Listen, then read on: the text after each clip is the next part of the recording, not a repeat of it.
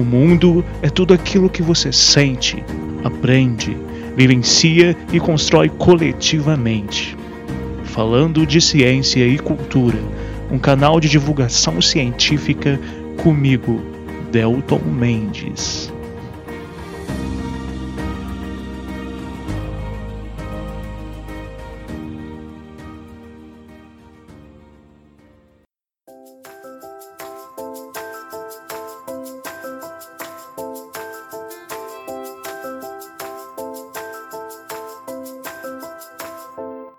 Noite, boa tarde, bom dia. Eu sou o Delton e acho que se não fossem as pipas e o futebol, eu não seria quem eu sou hoje.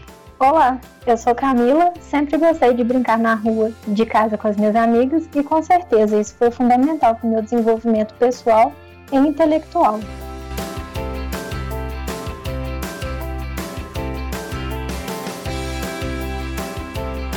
Estamos aqui agora, em plena sexta-feira, para discutirmos, falarmos um pouco sobre a importância da brincadeira, do brincar, para o desenvolvimento das crianças. E olha, a ciência não deixa dúvidas, brincar é muito importante. Comigo para discutir tudo isso, hoje estou com a nobre presença da senhorita Camila, e juntos vamos voltar um pouco no nosso próprio passado e refletir bastante de acordo com alguns princípios da ciência, também culturais, enfim, Camileques, fique à vontade para se apresentar para os ouvintes. Bom, olá ouvintes, é, eu tenho 24 anos eu sou estudante do sétimo período de licenciatura em Ciências Biológicas e, além disso, eu trabalhei durante dois anos em uma empresa especializada em recreação de festas e colônia de férias. E foi exatamente aí que eu comecei a perceber e questionar o valor do brincar.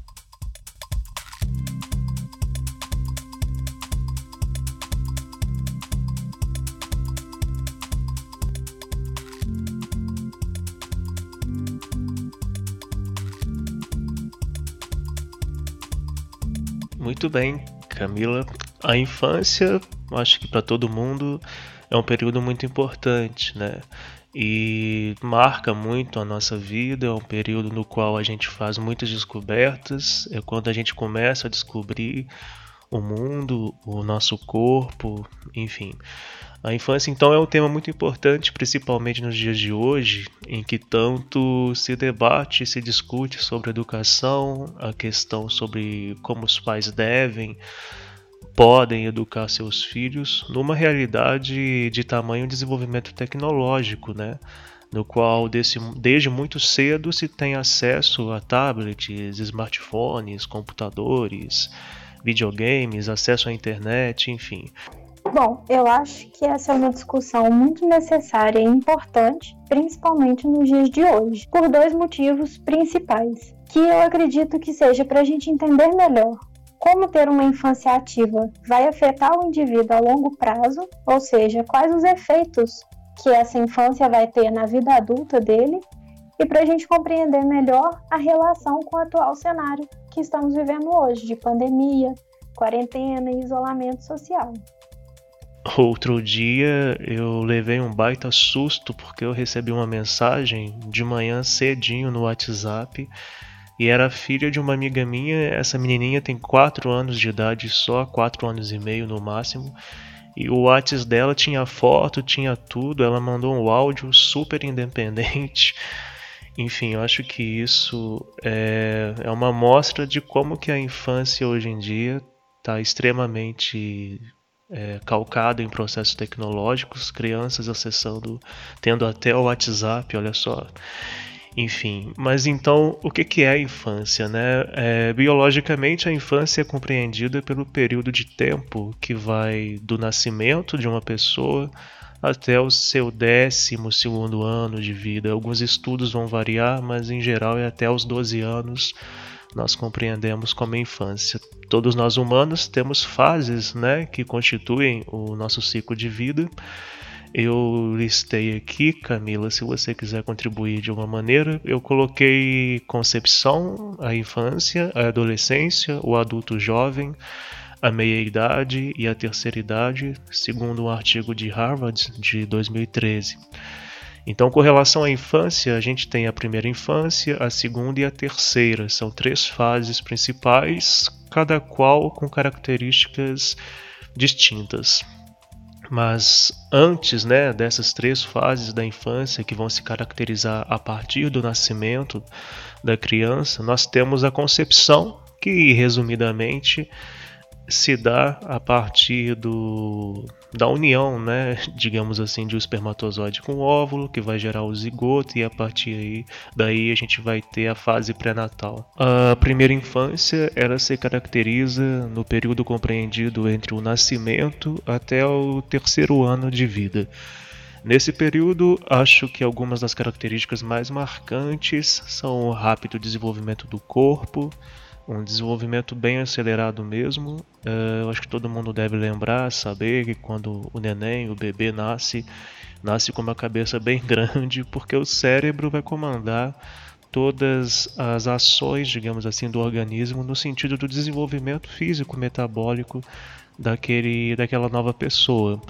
Né? Além disso, uh, até os 3 anos de idade, a criança ela vai começar a ter o reconhecimento de si como pessoa, também o reconhecimento dos pais e das primeiras pessoas que convivem com ela. Vai ter o desenvolvimento motor, né? Como andar, começar a pegar coisas com mais segurança, entender vários aspectos uh, de compreensão da sua força, da sua energia. E além disso, também teremos o desenvolvimento da fala. Geralmente, a maior parte das crianças desenvolve a fala nesse período. Já na segunda infância, que vai ser compreendido entre os 13 e os 6 anos de idade, eu acho que algumas das características mais importantes são o aprofundamento da busca pela compreensão de tudo sobre o mundo que envolve, né, que, é, que envolve a criança, ela vai começar a buscar entender cada vez mais e mais coisas. Então nós começamos a notar maior complexidade mesmo no que se refere a questões motoras também, além de um aspecto muito importante que vai ser o, o egocentrismo pois tanto na primeira quanto na segunda infância, as crianças ainda têm uma percepção muito de si mesmas sobre o mundo. Né? Então é uma característica marcante também o fato de, das crianças até os 6 anos de idade terem um perfil muito egocêntrico mesmo. Mas isso vai começar a mudar bastante já no fim dessa segunda infância, junto com uma maior independência, autocontrole e outras crianças, né, começam a, a entrar no jogo da vida nesse período da infância. Ou seja, no final da segunda infância, as crianças começam a perceber a importância de outros, dar atenção a outros e então a gente começa a ter um convívio social mais significativo, mais compreensível para a criança. Então aí na terceira infância a gente vai ter esse aprofundamento das relações sociais, o egocentrismo diminui bastante, Vamos ter também o desenvolvimento de aspectos motores significativos, embora o desenvolvimento do corpo físico diminua bastante em comparação ao que se notou na primeira e na segunda infâncias. Aí então a autoestima também vai começar a existir bastante a partir da convivência social. É, as amizades começam a se tornar um aspecto fundamental para a pessoa, para a criança, até por causa do que eu já disse do aprofundamento das necessidades de relações sociais e também na terceira infância, no final dela, né, entre os 10 e 12 anos, a identidade sexual vai começar a se formar de forma mais intensa. Então aí por isso a importância da, de orientações em casa, na escola, por profissionais relativas à questão da identidade sexual. Então, diante de tudo isso, é, fica bem evidente a importância da discussão sobre a brincadeira, sobre o brincar, sobre as crianças terem um desenvolvimento social na sua infância. E por isso acho interessante a gente discutir é, diversos aspectos, fatores que vão relacionar aí essa situação, tudo que nós, tudo que eu disse em relação ao contexto social atual. Brincar, a meu ver, é muito mais que um momento prazeroso de estar entre amigos, de diversão, descontração. Brincar é uma forma de manter o corpo em movimento. E, consequentemente, praticar uma atividade física, o que vai acabar contribuindo para a manutenção da saúde física e mental. E permite também a gente adquirir uma maior consciência corporal. Brincar também vai nos permitir desenvolver a nossa criatividade, além de estimular as nossas relações sociais, bem como as trocas, sejam elas de informação, de experiências, de culturas ou crenças entre os indivíduos. Ou seja, ela vai acabar auxiliando também no desenvolvimento intelectual. E como que isso vai se relacionar com o que nós estamos vivendo hoje? O que eu tenho observado é um certo despreparo dos pais e responsáveis que não estão sabendo lidar com essa situação e não sabem o que fazer com as crianças em casa. Mas, por outro lado, nos deparamos também com crianças entediadas, que acabam utilizando de ferramentas tecnológicas para suprir suas necessidades e acabar passando o tempo. O que acontece nos dias de hoje é que brincar ficou muito restrito a esses jogos virtuais. As crianças não são mais tão estimuladas quanto antes a brincar presencialmente de brincadeiras reais, como pique-pega, pique-esconde, caça ao tesouro e por aí vai. O que poderia ajudar a passar por esses momentos de uma forma mais leve e mais saudável. Como a criança está em casa, sem ter muito o que fazer, uma brincadeira de pique-esconde, de pique-pega seria uma boa saída. E não ficaria tão restrito aos aparelhos é, tecnológicos de hoje. Mas também a gente não pode deixar de levar em consideração o atual estilo de vida que causou essa mudança. Que, devido às jornadas de trabalho exaustivas e que quase sempre a gente sabe que se estende após os pais chegarem em casa, acaba não sobrando muito tempo nem energia para dedicar da forma que eles gostariam aos filhos.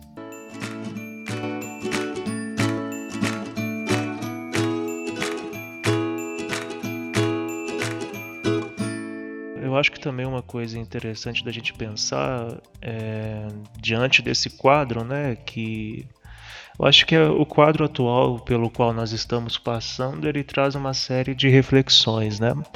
Primeiro, o modelo no qual a sociedade mundial está estruturada, um modelo que faz com que as pessoas vivam uma vida agitada, um emprego que muitas vezes tem uma rotina que impede as pessoas de terem relações sociais profundas ou então vários empregos, né? E hoje as pessoas tendo que ficar em casa, elas estão começando a ressignificar uma série de coisas e inclusive a brincadeira. É, mas por outro lado também é, é, um pouco difícil, eu acho. Não sei o que você acha, mas eu acho meio complicado a gente às vezes comparar o modelo atual de sociedade com os modelos de sociedade, por exemplo, do século passado, do século retrasado, porque são muito diferentes, né? O que tem se notado, eu acho de mais significativo nesses últimos, principalmente 10, 15 anos, são transformações muito rápidas, não apenas nos, nos modos de vida das pessoas, né? mas também na própria dinâmica da sociedade, no sentido da construção e estabelecimento de valores, é, pressupostos até mesmo morais, éticos. Se a gente parte do princípio, se a gente busca compreender a cultura como emaranhado de hábitos, costumes, valores construídos historicamente por um povo, por uma comunidade, por exemplo, é, não é equivocado dizer que traços culturais ou até mesmo macroculturais estão se transformando a todo momento e na sociedade de agora de uma forma muito rápida, muito intensa. Então eu fico me perguntando é, se a questão é se de alguma maneira as tecnologias essa quantidade de informações que não só nós, mas também as crianças recebem, e até mesmo a dinâmica do tempo, né, dessa lógica urbana, se atrapalham ou interferem no desenvolvimento geral das crianças em todas essas etapas, né? Da, das primeiras, segunda, terceira infâncias, dentro disso tudo que você disse também. Eu até estou aqui com um estudo aberto que mostra que há algum tempo, é, na verdade que dizia né, que há, há uns 10 anos, de 10 anos para cá, as crianças estão mais estressadas, mais ansiosas, ou seja, esse estudo mostra que existe uma grande ansiedade, um grande estresse, medo também, falta de confiança nessas crianças que estão nascendo nos últimos 10 anos, que nasceram nos últimos 10 anos e isso certamente é reflexo de tudo, né? De tudo isso que a gente está discutindo.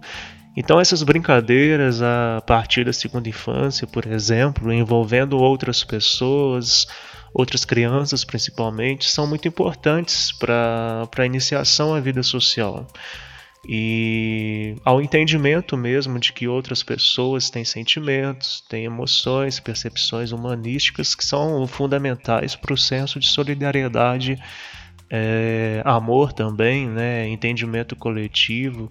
O que vemos é uma diminuição, sim, eu acho, do incentivo às crianças a brincarem de brincadeiras é, livremente, como jogar bola, brincar no parque, passar a tarde se relacionando com amigos na rua, se divertindo com jogos práticos, né, jogos diversos.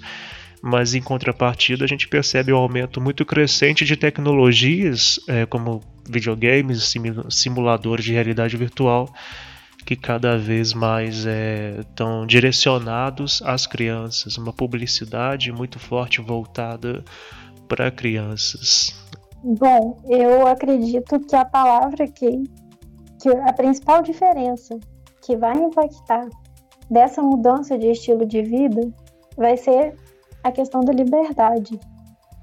Porque brincar através de dispositivos eletrônicos é muito legal. Tem uma realidade virtual que a gente fica ali entretido, que chama a nossa atenção, mas ao mesmo tempo ela é de certa forma restritiva, porque ela não estimula a relação social, ela não estimula o convívio em sociedade, nem a prática de atividade física, porque a maioria das vezes a gente está brincando e sentada ou deitada, brincando pelo celular ou pelo computador ou televisão, enfim. É. E por mais que existam alguns jogos de equipes virtuais, ela fica restrita só ali. É uma relação rápida e superficial, que depois que atinge o objetivo do jogo e ele termina, a relação também termina na grande maioria das vezes. Não se inicia uma amizade através de um jogo virtual. Claro, pode iniciar, mas é mais difícil. Geralmente é só para cumprir o objetivo do jogo e acabou. É, e brincar de forma presencial, eu acredito que torna a criança mais livre e mais independente. Porque a fonte de diversão dela não fica limitada a um aparelho eletrônico ou a um jogo que não permite um outro desfecho além do que já foi programado. E como a gente já falou anteriormente, através do estímulo à criatividade que a, o brincar presencialmente proporciona, através disso a gente pode transformar uma areia que fica no terreno da casa da avó, por exemplo, a gente mistura ela com água e ela vira uma comida deliciosa. Eu mesmo já fiz muito isso. Ou uma simples hum. bola feita de meia velha também pode gerar partidas de futebol, de queimada, de handball, de vôlei, enfim.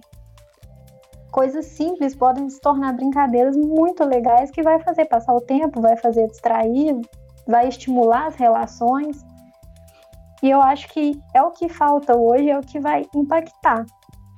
O que acaba que, além de estimular, ela também vai pro proporcionar uma autonomia à criança. Permite que ela dê novos significados aos brinquedos, a objetos simples, não precisando de ter um carrinho para brincar de carrinho.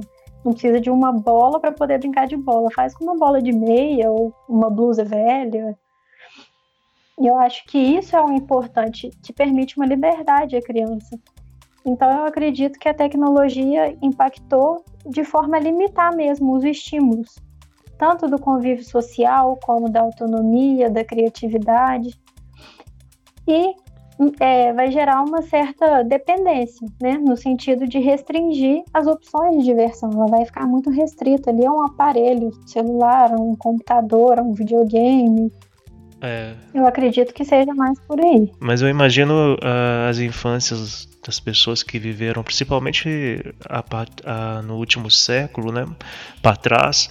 Eu acho que a liberdade de criação, de inventar brincadeiras era muito grande, né? Eu não sei você, mas eu, às vezes eu fico perguntando quem que criou certas brincadeiras, por exemplo. Quem que criou uhum. jogar bola, é, ou então pique-esconde, alguém ou então algumas pessoas se divertindo, ou então buscando se divertir, criaram essas brincadeiras. E o que me preocupa é, eu acho talvez o principal que tudo isso, é, esse mundo moderno tenha provocado a partir das tecnologias, talvez é a diminuição significativa da liberdade de criação e de estímulo à criação, né? que as brincadeiras tanto trazem.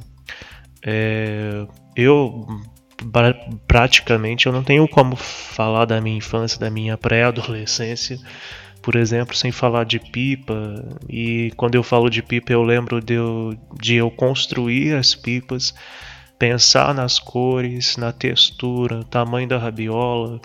Eu sentia o vento, sentia, tentava entender se ia chover. Uh, assim também jogar futebol, né, que traz uma série de aspectos positivos para o corpo, para o convívio social. Eu acho que foram brincadeiras muito importantes para mim e eu ia para a escola, por exemplo, no ensino fundamental muito mais cedo, só para jogar bola. E educação física não era só uma aula, né? Era o horário mais esperado porque era hora de brincar, era hora de jogar Sim. futebol. Então, eu acho que tudo isso é muito importante. Eu, eu até estava conversando outro dia com um colega meu que é professor de educação física, eu acho que tem 5 anos, e ele fala que a maioria dos adolescentes hoje, eles não têm nenhum, uma maioria, né? Não todos, estão totalmente desmotiv desmotivados a, a, praticar educação física, né? jogar futebol, vôlei, basquete, outros esportes que ele tem percebido uma dificuldade enorme de conseguir estimular esses pré-adolescentes e adolescentes a, a, praticar na educação física algum esporte. E eu lembro que na minha época, lá para 2006, 2007, no ensino médio, era educação física dava até briga para jogar, sabe?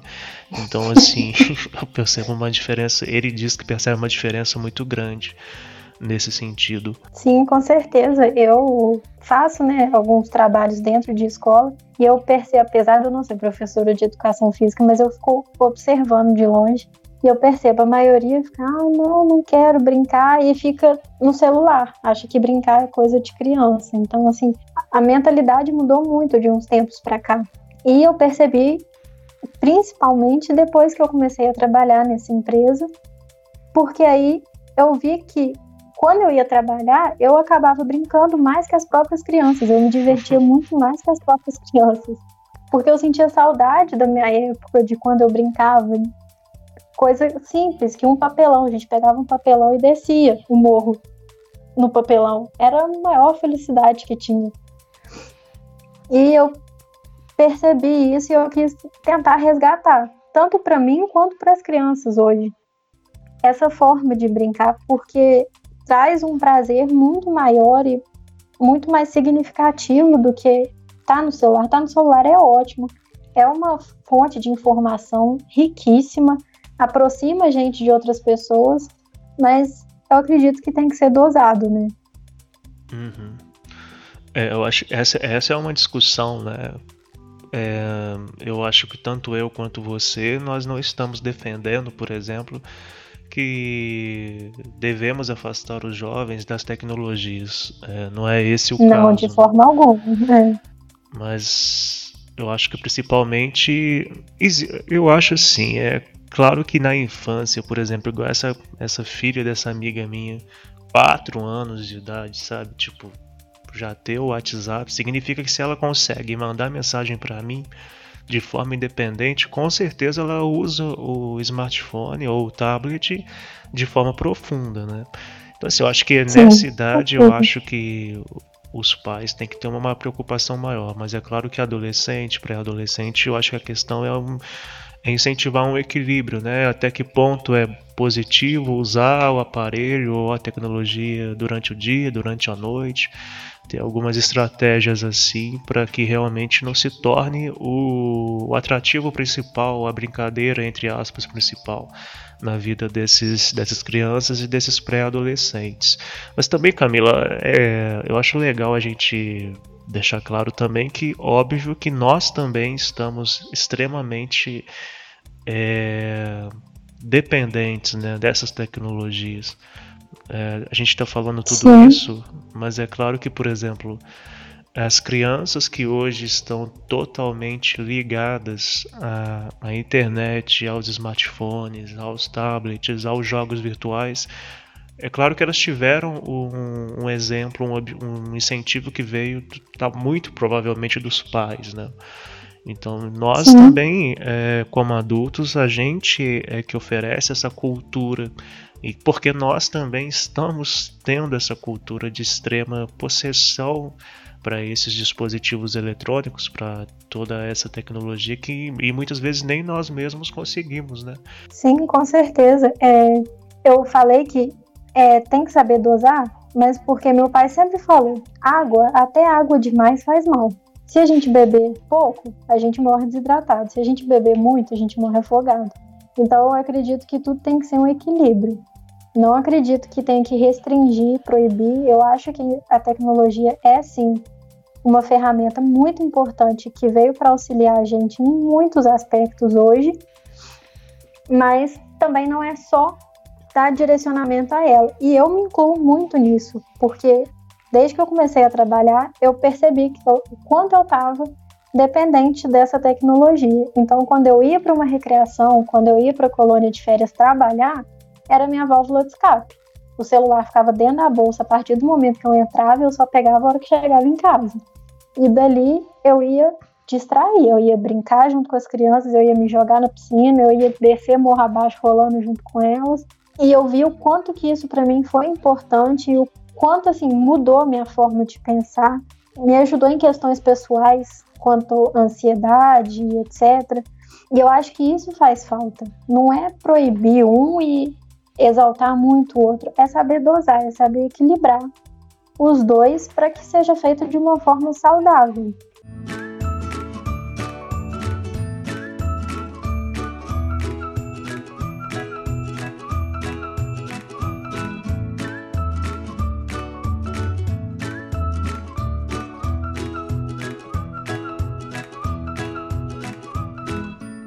É, eu acho que a gente podia refletir um bocado sobre algumas questões relativas a estruturas a partir das quais a sociedade se constrói, né? Eu, eu, eu, a gente quando nós analisamos até cientificamente mesmo como que era o perfil cultural, social de estruturação da infância, a, eu digo em sentido cultural e social, né, não biológico. Há séculos atrás, até na verdade começo do século passado, era muito presente essa ideia de, de você até mesmo vestir as crianças como adultos, você meio que essa ideia de preparar as crianças desde pequenas para o futuro que elas teriam, né? Então é, as brincadeiras também acabavam funcionando e ainda funcionam muitas vezes como um modo de preparação para o que essas crianças exerceriam na vida adulta, né? Então essa coisa de nós termos é, carrinhos para meninos, coisas de ação para meninos, brincadeiras de meninos e para as meninas bonecas, né, miniaturas de cozinha, enfim, notem que há uma diferença enorme entre os traços culturais que ainda são, que foram muito oferecidos para os meninos é, nesses tempos todos aí, e o que é oferecido para as meninas, né? Os meninos são padronizados é, nessa, né, nessa, né, nesse padrão mesmo másculo, né, machista, do homem como proeminente na casa, o homem como detentor de poder, o que vai trabalhar, o que vai trazer o sustento, e as meninas basicamente preparadas para cuidar da casa, para cuidar de crianças. Então, é, muitas pessoas esquecem, é, ou então não querem lembrar, né, ou então nunca pararam para pensar em oferecer liberdade é, para os infantes, né, para as crianças, para serem aquilo que são. A questão é, afinal de contas, o que nós podemos fazer para oferecer liberdade para as crianças, para elas tomarem suas escolhas, aprenderem, experimentarem o mundo. Eu, eu entendo que eu não sou pai, né? Então, quem sou eu para falar de paternidade, ter filhos, mas é, a gente percebe muito claramente muitos amigos reclamando, muitos pais, mães reclamando que do, do medo que eles têm de, por exemplo, a criança se machucar numa brincadeira, você estimular a criança a fazer alguma coisa e ela se machucar, pegar algum tipo de problema de saúde, ter que levar para o hospital. E uma coisa que foi muito marcante para mim, Camila, é, eu até a gente já conversou sobre isso uma vez, né? É, eu, eu, hum. eu atuei como orientador num projeto com índios no norte de Minas e nessas etnias indígenas eu, eu aprendi muito, mas muito mesmo, com muitas coisas. E sobretudo eu acho que a questão que, o mais, que ficou mais marcante para mim é como eles oferecem condições para que as suas crianças indígenas, né, aprendam a partir da experiência mesmo. É, eu acho que até a minha prática como educador, cientista, mudou muito depois disso, porque eu percebi que a essência, é, depois de muita reflexão, né, que a essência, a nossa essência como seres humanos, primatas, seres sociais, é experimentar ao máximo o mundo. E eu acho que tudo que nós estamos discutindo que é um perfil cultural aí dos últimos séculos e ainda que existe até hoje, é uma limitação extrema, né, que pode trazer uma série de incapacidades para as crianças que se tornarão adultas. Inclusive a não resiliência, né, essa, essa incapacidade das pessoas lidarem com o erro, a incapacidade das pessoas é, conseguirem lidar com problemas, com adversidades que surgem em suas vidas. É, a ausência também, eu acho, do pensamento no outro, que a gente tem visto muito hoje, né, com essa discussão do isolamento social, a situação também das pessoas se colocarem na situação no contexto do colega, do ambiente, se colocarem na situação de outros seres vivos, do peixe, da vaca, do planeta. Eu acho que tudo isso está interligado e para mim, na infância, o que eu aprendi com esse trabalho com índios é que a infância é, é a fase em que a gente enriquece o ser, sabe? As experiências que a gente tem na infância e na pré-adolescência são fundamentais para quem nós seremos ética, moralmente, socialmente no futuro. E eu sempre percebi, então, né, hoje, depois de alguns anos que eu tenho que eu adquiri mais maturidade, eu consegui identificar como que eu ter uma infância ativa de brincar, de ir para rua com as minhas amigas, isso me influenciou hoje na minha vida, no meu jeito de ser, de lidar com as pessoas, com com, as, com os acontecimentos em geral porque eu sempre fui muito moleca, né? Eu adorava brincar na rua com as minhas vizinhas, a gente brincava de pique-esconde, pique-pega, a gente amava bater campainha na casa dos outros, sair correndo. Eu sei que é errado, não me julguem, mas a gente, acho que todo mundo já fez isso uma vez na vida. Quem nunca, né? Não é? E a gente amava fazer isso. Os vizinhos já até sabiam que era a gente não brigava mais. E quando a gente eu ia muito pra roça, na roça a gente andava de bicicleta, a gente fazia comidinha com areia, brincava de pique-esconde no escuro. São coisas assim muito simples que não precisa de ter um objeto ali para a gente se divertir e sem eu perceber me fazia aprender a lidar com a diferença, porque as pessoas são diferentes. E eu via formas das pessoas raciocinarem um certo jogo eu vi opiniões dela sobre alguma brincadeira e eu comecei a entender, mas sem perceber, que existiam pessoas diferentes, com pensamentos diferentes, com atitudes diferentes e que estava tudo bem, que só eram formas diferentes, não era uma forma certa e outra errada. Eu acho que a brincadeira me ajudou muito nessa parte.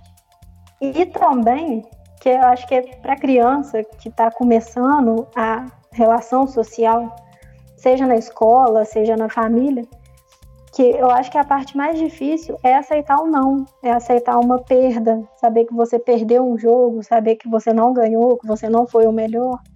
Eu acho que na brincadeira ensina muito isso de uma forma muito leve, muito lúdica, não é aquela coisa pesada e direta, que é assim, você tem que aceitar, pronto, acabou, que tem uma pessoa ali te mandando aceitar aquela situação. Não, é uma forma leve de aprender, que não dói tanto, né? Quanto ter uma pessoa ali te falando e te obrigando a aceitar determinada situação. Então eu acho que brincar vai muito além de estar tá ali se divertindo, de ser taxado como uma coisa de criança. Eu amo voltar à minha infância e brincar. Sempre que eu posso, eu volto e vou brincar com as minhas amigas. A gente pega uma bola, vai jogar handball. Porque eu acho que é o que falta hoje é isso, ter essa válvula de escape para a gente poder pensar a realidade que a gente está vivendo por um outro ângulo, de uma outra forma. É, enfim, eu acho que a brincadeira ela é libertadora e por isso a gente precisa lutar mesmo para que diante de toda essa realidade que a gente discutiu aqui hoje, ainda assim encontremos espaços de esperança, espaços de construção da infância no sentido mais natural e o mais benéfico é, para a construção daquela, daquele ser né, que está se formando ainda para a sua vida adulta. Eu acho isso de funda fundamental importância. Bom, Cami, então é, eu encerro esse episódio aqui. É, são discussões que precisam ainda serem muito mais elaboradas, né? Eu acho que o que a gente fez aqui hoje foi muito mais uma introdução um, para as pessoas poderem é, refletir um pouco sobre isso, para que possamos encontrar caminhos, perspectivas para uma educação mesmo de presente, mas também de futuro, familiar, social, escolar, enfim as discussões precisam continuar, né? Então eu te agradeço, agradeço a sua presença diretamente de Juiz de Fora City e Não, com certeza. Eu te agradeço o convite. Fiquei muito feliz de poder participar, principalmente com esse assunto e principalmente nesse momento. E sempre que quiser, tô aí. Se deixar, eu vou voltar mais vezes sim. então fica combinado. Um abraço a todos e até o próximo episódio.